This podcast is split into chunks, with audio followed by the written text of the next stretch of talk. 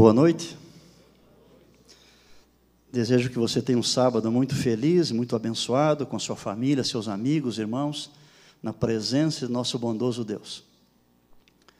Eu sei que nessa igreja há dezenas, centenas de pessoas que têm o dom da pregação. Quando nos convidam para pregar, às vezes encomendam o sermão, querem um assunto específico, um assunto tal. E às vezes nos deixam livres para escolhermos um tema que nos agrada. Eu fui convidado para pregar nesse fim de semana, nesse momento agora e também amanhã cedo. E felizmente para mim não encomendaram nada. Então eu posso falar daquilo que está no meu coração e que eu gosto. A sua Bíblia tem cerca de 1.200 páginas, com os mais variados temas. E cada um de nós tem suas preferências. Meu tema preferido é Deus. Eu gosto de aprender o máximo possível que eu posso a respeito de Deus. E tenho gasto muito tempo da minha vida para estudar sobre Deus. Eu aprendo sobre Deus baseado nesse livro. Se eu quero saber como é Deus, eu encontro a resposta aqui. E procuro aprofundar nas Sagradas Escrituras. Hoje, pela noite, eu vou falar sobre a fidelidade de Deus. E amanhã cedo, sobre a ira de Deus. Na verdade, nesta noite, vou destacar alguns pontos sobre a fidelidade de Deus. No finalzinho, um pouquinho também sobre a fidelidade que Deus quer que eu e você tenhamos aqui nesta vida. O primeiro texto está em 2 Coríntios, no primeiro capítulo, verso 18.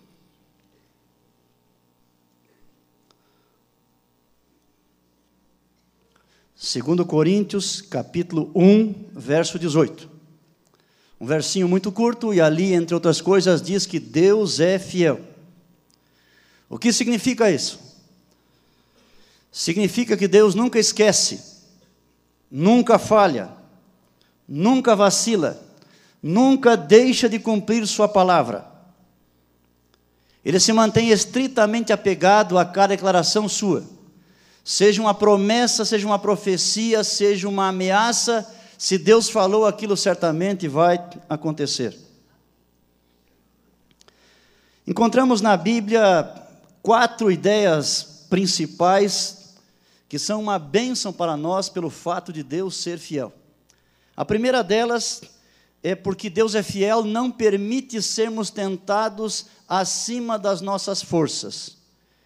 E eu convido você para ler isso na sua Bíblia, em 1 Coríntios, no capítulo 10. 1 Coríntios, capítulo 10, versículo 13. O apóstolo Paulo escreveu: Não vos sobreveio tentação que não fosse humana, mas Deus é fiel.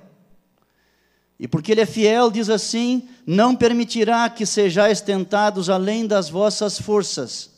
Pelo contrário, juntamente com a tentação, vos proverá livramento, de sorte que a possais suportar. Sempre que vem uma tentação a nós, por mais forte que ela seja, por mais difícil, sempre há uma maneira de enfrentá-la sem cair em pecado. Sempre. Algumas vezes isso nos parece muito difícil. Algumas vezes parece que estamos como que dentro de uma grande caixa, completamente lacrados, sozinhos. E tá, está tudo fechado na frente, atrás, dos lados, embaixo, em cima, parece que não há nenhuma janela, nenhuma porta, nenhuma saída. Só parece. Procure bem, você vai encontrar. Porque Deus é fiel, sempre há um jeito de enfrentar toda tentação e sair ileso, sair sem cometer pecado.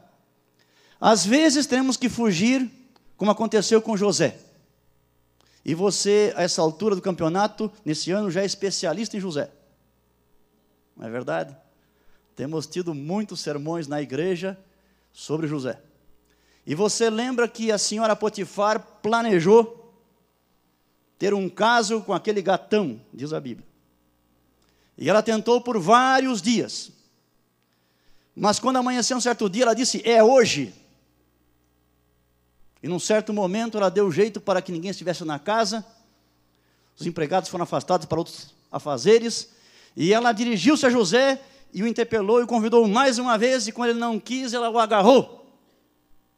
E o que fez José? Fugiu. O jeito era fugir. José fugiu e não pecou. E ele se deu mal, mas ele não pecou. Ele acabou sendo levado para a prisão e passou alguns anos da sua juventude naquela prisão, mas ele não pecou. A Bíblia diz que porque Deus é fiel, Ele nunca permite sermos tentados acima daquilo que nós podemos. Sempre tem uma saída. E eu repito, a saída pode ser às vezes fugir como José fez. Outras vezes não. Outras vezes pode ser não fazer nada e só aguardar Deus agir. Eu me reporto agora aos três amigos de Daniel. Eles eram altos oficiais no primeiro escalão do governo da Babilônia. Eles foram chamados para estarem na capital para um evento dos líderes.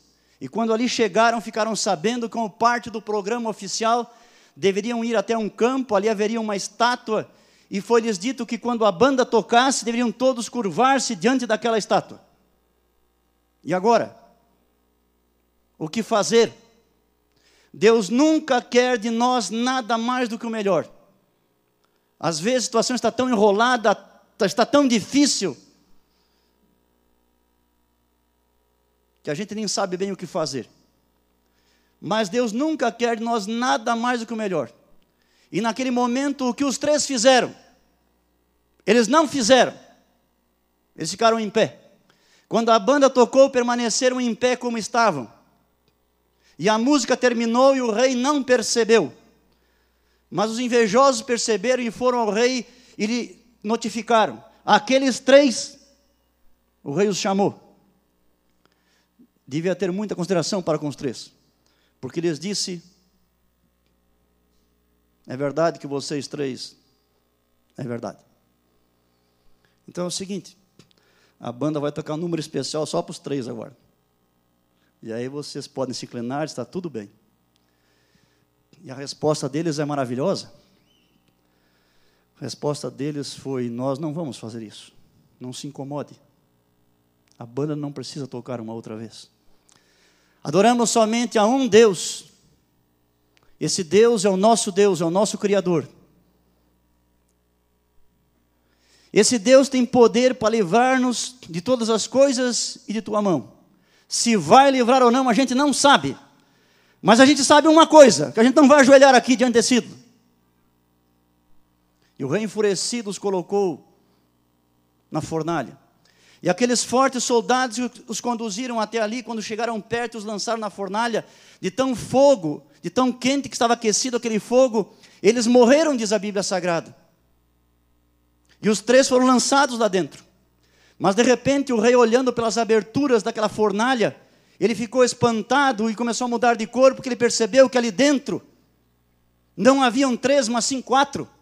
E ele disse: E o quarto é semelhante ao filho dos deuses. E ele estava certo, porque era o filho de Deus que ele estava. Deus honra a quem honra.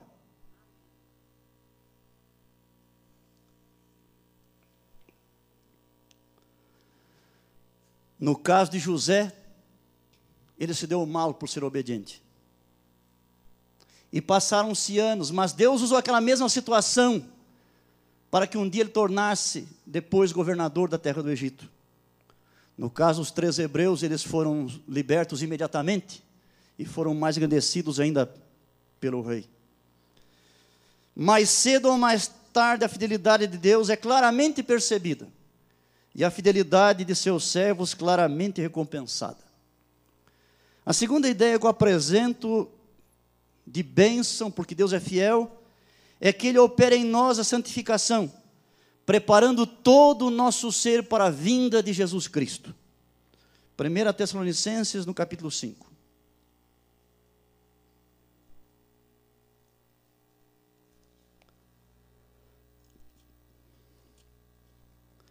1 Tessalonicenses capítulo 5, versículos 23 e 24. O mesmo Deus da paz vos santifique em tudo, E agora explica o que é esse tudo. E o vosso espírito, alma e corpo sejam conservados íntegros e irrepreensíveis na vinda de nosso Senhor Jesus Cristo. Fiel é o que vos chama, o qual também o fará.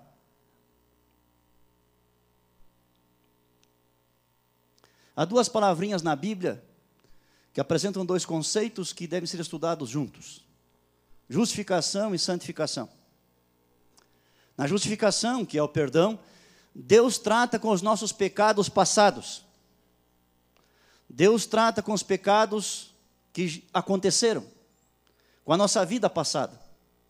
Mas esse perdão, justificação que Deus nos dá, não teria tanto valor assim se parasse por aí. E Deus não apenas justifica, não apenas lida com o passado, perdoando, limpando. Deus também nos dá agora o seu poder para daqui para frente termos uma vida diferente e não voltarmos a repetir os mesmos pecados e termos a mesma vidinha desobediente de antes. Isso se chama santificação. Um poder vem do alto sobre nós para sermos obedientes à Sua palavra. Um erro comum em nosso meio e no meio dos cristãos em geral é pensar que a justificação, o perdão vem de Deus, mas a santificação vem da nossa parte. E alguns seguraram assim: Senhor Deus, eu caí de novo, eu sei que eu falhei, mas eu peço perdão. O Senhor, por bondade, me perdoa. Se o Senhor me perdoar essa vez, eu garanto que daqui para frente eu vou ser diferente. Então achamos que Deus vai perdoar, mas que nós vamos obedecer com a nossa própria força. E a Bíblia não ensina isso, porque isso realmente é impossível. Tanto a justificação como a santificação, esta vida de obediência, elas vêm da parte de Deus. No texto que nós lemos, nos é dito assim: o mesmo Deus da paz vos santifique. A santificação é uma obra de Deus, assim como também o é o perdão e a justificação. Aquele mesmo Deus que perdoou, ele também vai santificar. Sempre que Deus perdoa alguém, ele junto concede o seu poder para a pessoa ter uma vida diferente. É como você vai comer lá uma azeitona que tiraram o caroço, dentro tem um pimentão vermelho. Em, naquele pote, em cada azeitona tem um pimentão. Cada vez que Deus dá para você o seu perdão, dentro está embutido uma dose de poder para você vencer. Assim, se você mentiu e foi a Deus e confessou o seu pecado, arrependido pediu perdão, Deus perdoa porque você mentiu. Deus considera como se você não tivesse mentido. E Deus lhe dá poder para você deixar de ser mentiroso. E assim acontece com qualquer outro pecado. É como se Deus estivesse em seu trono, tendo em cada mão um presente. Em uma de suas mãos está o perdão e na outra está o poder para ser obediente. E quando vamos a Ele, nós temos que tomar estas duas coisas o perdão e o poder. Mas muitos de nós chegamos a Ele, pegamos o perdão e vamos embora, e deixamos o poder com Ele, e aí não dá certo. Como você recebe o perdão de Deus? Pela fé. Pela fé. Você crê, você aceita, você estende a mão da fé e recebe o perdão. Como você apanha o poder de Deus? É do mesmo jeito. É pela fé estenda a fé e pegue o poder, porque ele é seu, ele está à sua disposição. E aí você vai ser obediente a Deus, depois de ser perdoado, com a força que vem do alto.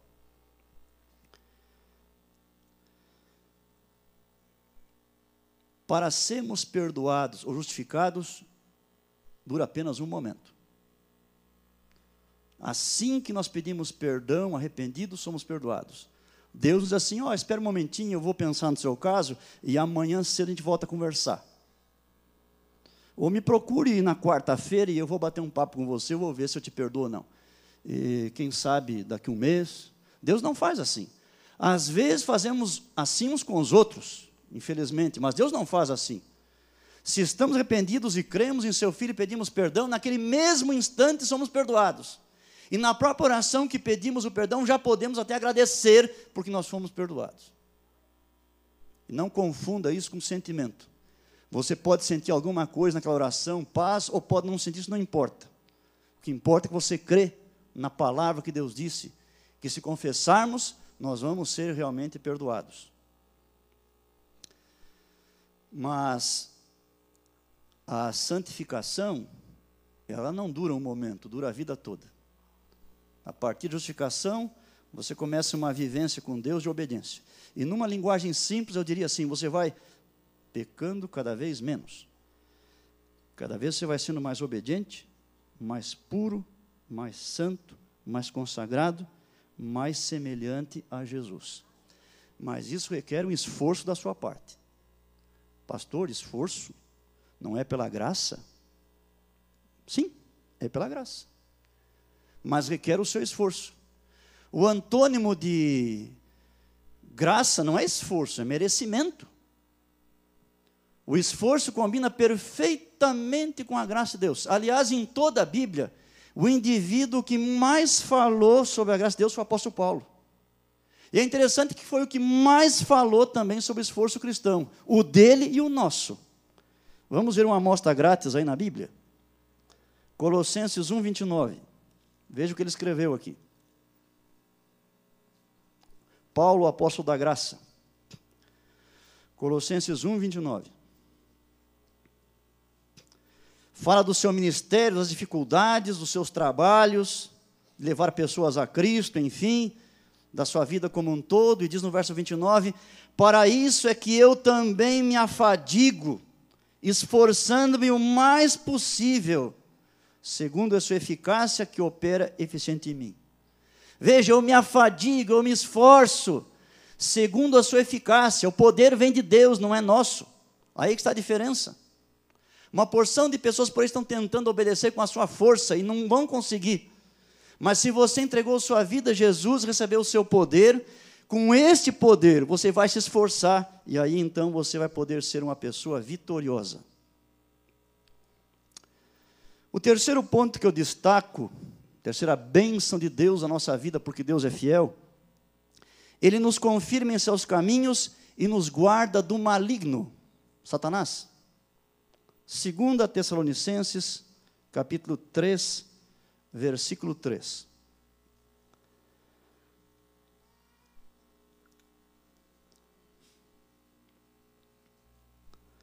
Todavia o Senhor é fiel, e ele vos guardará, vos confirmará e guardará do maligno. Vejam que texto maravilhoso é esse. Porque Deus é fiel, nos confirma nos seus caminhos, que são os bons e santos caminhos, e nos guarda também de Satanás. Na verdade, Satanás pode nos tentar e até tirar nossa vida, mas ele não pode vencer-nos espiritualmente. E num outro trecho de Paulo, que é uma das partes mais belas da Bíblia, finalzinho do capítulo 8 de Romanos, Romanos 8, 31 39, resumindo, ele diz assim: Não há nada e ninguém que nos possa separar do amor de Deus em Cristo Jesus. Vejam. Aqui vale a pena gastar um pouquinho de tempo. Na Bíblia, há algumas promessas que às vezes nós não entendemos bem. Por exemplo, lá em Salmos, diz assim: O anjo do Senhor acampa-se ao redor daqueles que o temem e os livra. Isso é uma promessa de proteção física para quem é fiel? Se é, então nunca pode falhar. Porque se é uma promessa de cuidado físico, de proteção física, e eu sou fiel, sempre que eu sou fiel, tem que ser protegido. Deixe-me perguntar para você. Onde estava o anjo do profeta Isaías quando o rei Manassés mandou pegá-lo, velhinho, colocá-lo dentro de um toco oco de árvore e mandou serrar o toco com o velhinho dentro? Onde estava o anjo de Isaías? Onde estava o anjo de João Batista quando o carrasco de Herodes levantou o machado e decepou a sua cabeça. Onde estava o anjo do apóstolo Paulo quando um carrasco fez a mesma coisa com a cabeça dele também? E onde estava o anjo do discípulo de Jesus, o primeiro discípulo mártir, Tiago, quando foi morto por Herodes? E aí eu vou perguntar 50 milhões de vezes para você, só na Idade Média: onde estava o anjo das pessoas cristãs fiéis a Deus quando foram mortos por perseguição? É claro que Deus muitas vezes manda o seu anjo para livrar-nos de perigos e da morte. E eu mesmo fui salvo muitas vezes da morte, de várias maneiras, em várias situações. Mas não há na Bíblia nenhuma promessa de que quem é fiel a Deus não vai ser tocado ou morto, fisicamente falando. Essas promessas todas têm a ver com a vida espiritual. O anjo vai estar conosco, vai guardar-nos. Podemos ser machucados e mortos, mas nós não vamos ser separados de Cristo. Morremos com Cristo. No momento certo, nós vamos voltar à vida. Judas, que é um livrinho pequenininho de uma folha apenas lá do ladinho do Apocalipse, só tem um capítulo, verso 24. Diz assim sobre Deus: que Ele é poderoso para vos guardar de tropeços e para vos apresentar com exultação, imaculados diante da Sua glória. E na sua Bíblia, em João capítulo 10, quando fala de Jesus como bom pastor,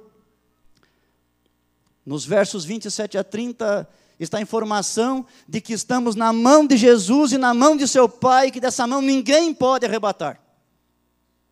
E essa mensagem porque Deus é fiel, Ele nos guarda do maligno. Nesta vida, Ele pode até prejudicar-nos, inclusive matar-nos fisicamente, mas Ele não pode separar-nos de Deus e do seu amor. A ressurreição, se isso ocorrer, certamente é nossa. A quarta ideia é porque Deus é fiel, podemos confiar plenamente em Suas promessas. Eu chamo a sua atenção para o livro de Hebreus, capítulo 10. Hebreus 10, versículo 23.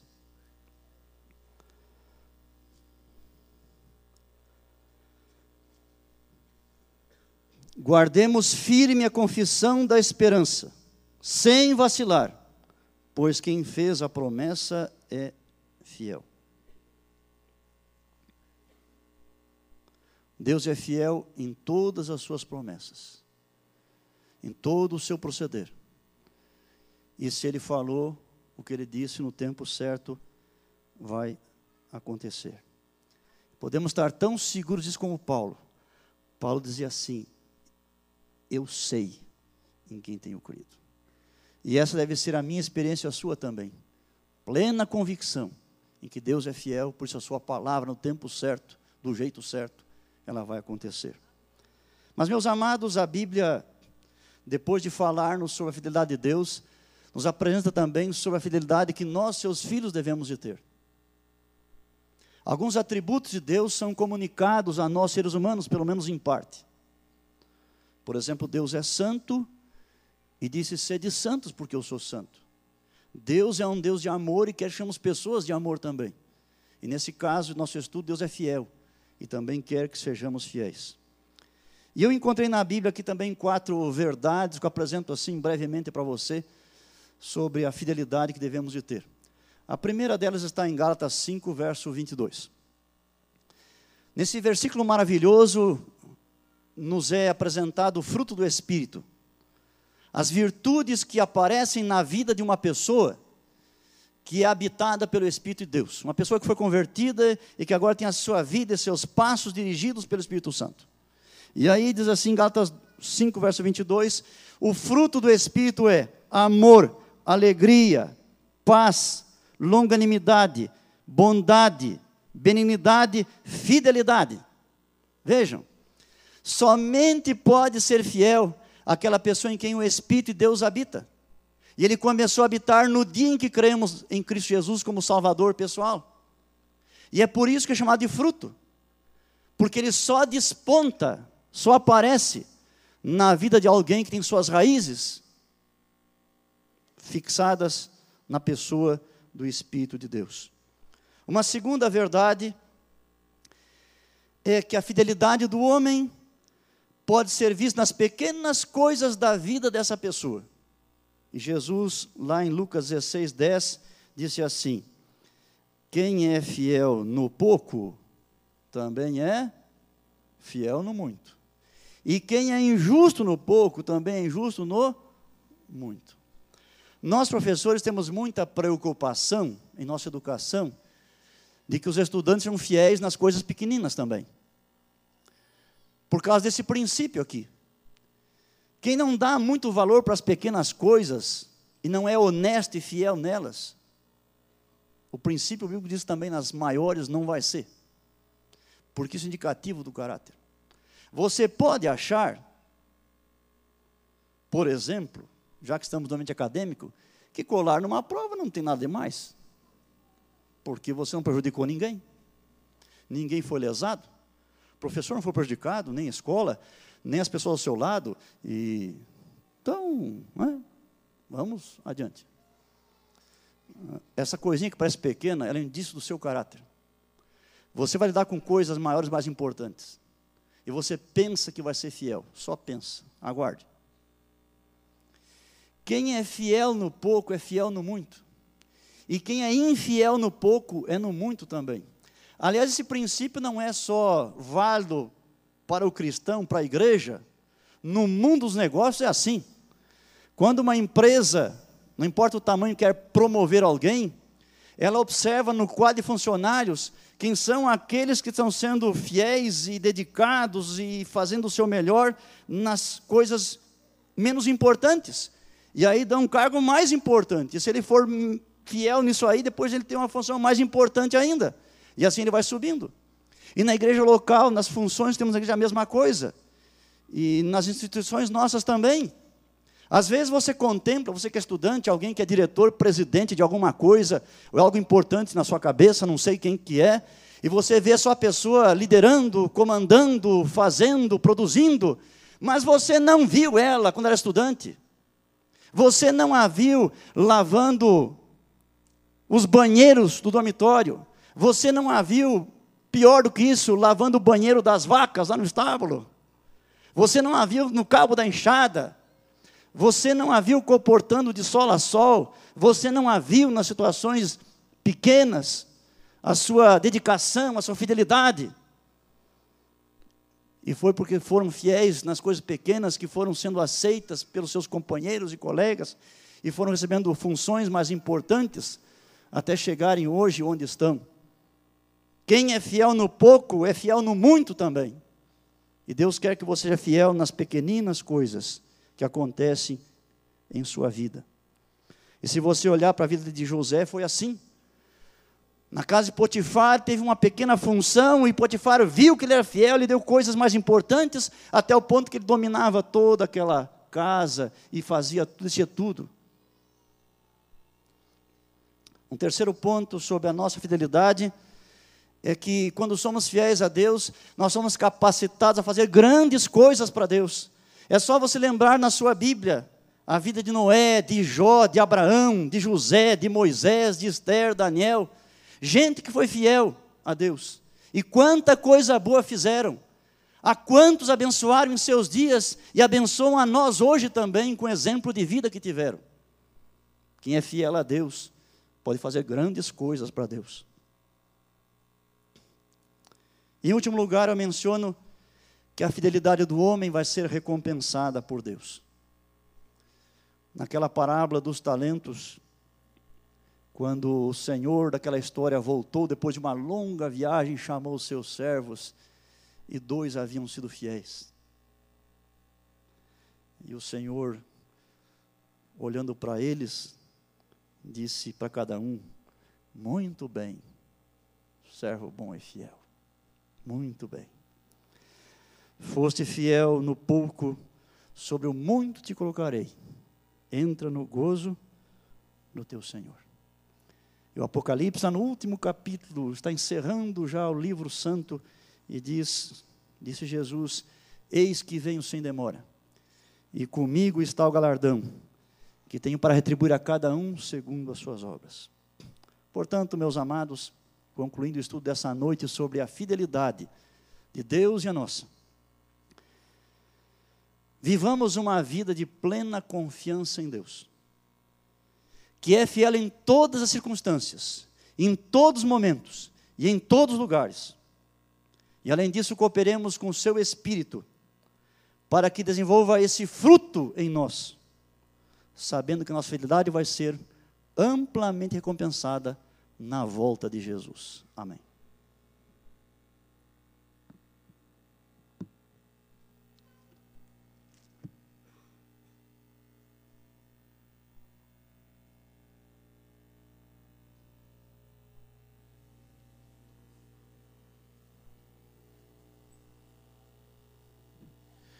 Vamos cantar juntos agora. Tu és fiel, Senhor. Esse hino se encontra no Inário Adventista. Quem o trouxe é o número 34. Ou 35, melhor.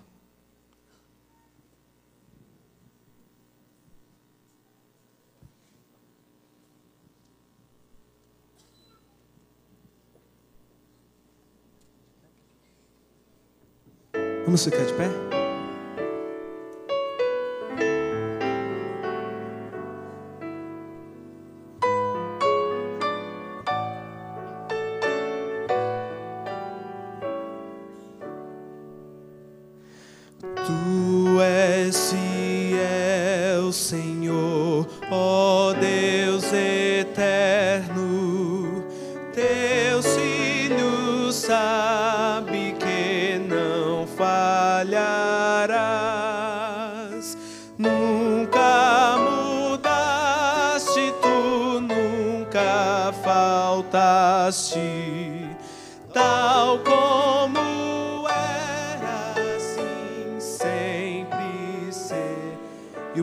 Deus canta.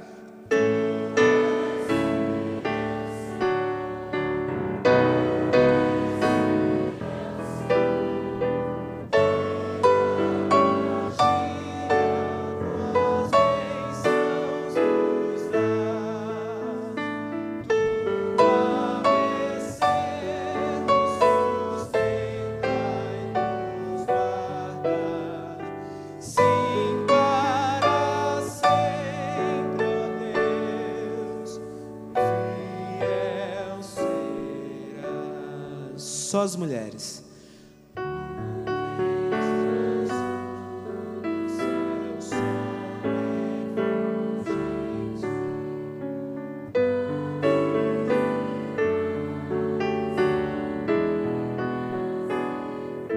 Amém. Os homens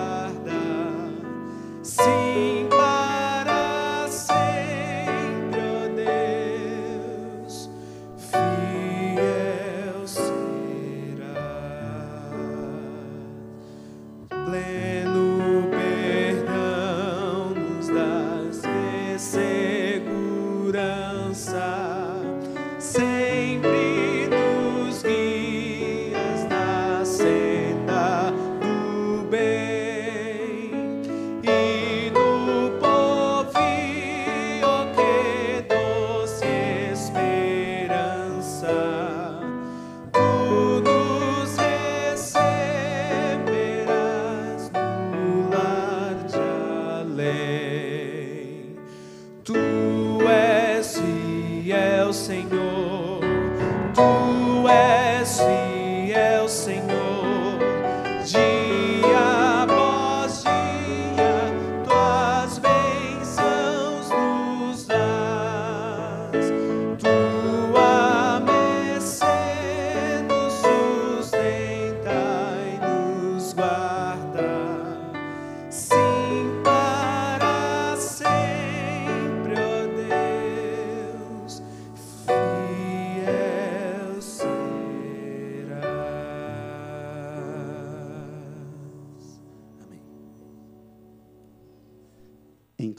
Fronte para receber a bênção de Deus. O Senhor, Deus fiel, te abençoe e te guarde. O Senhor faça resplandecer o seu rosto sobre ti e tenha misericórdia de ti. O Senhor sobre ti levante o seu rosto e te dê a paz.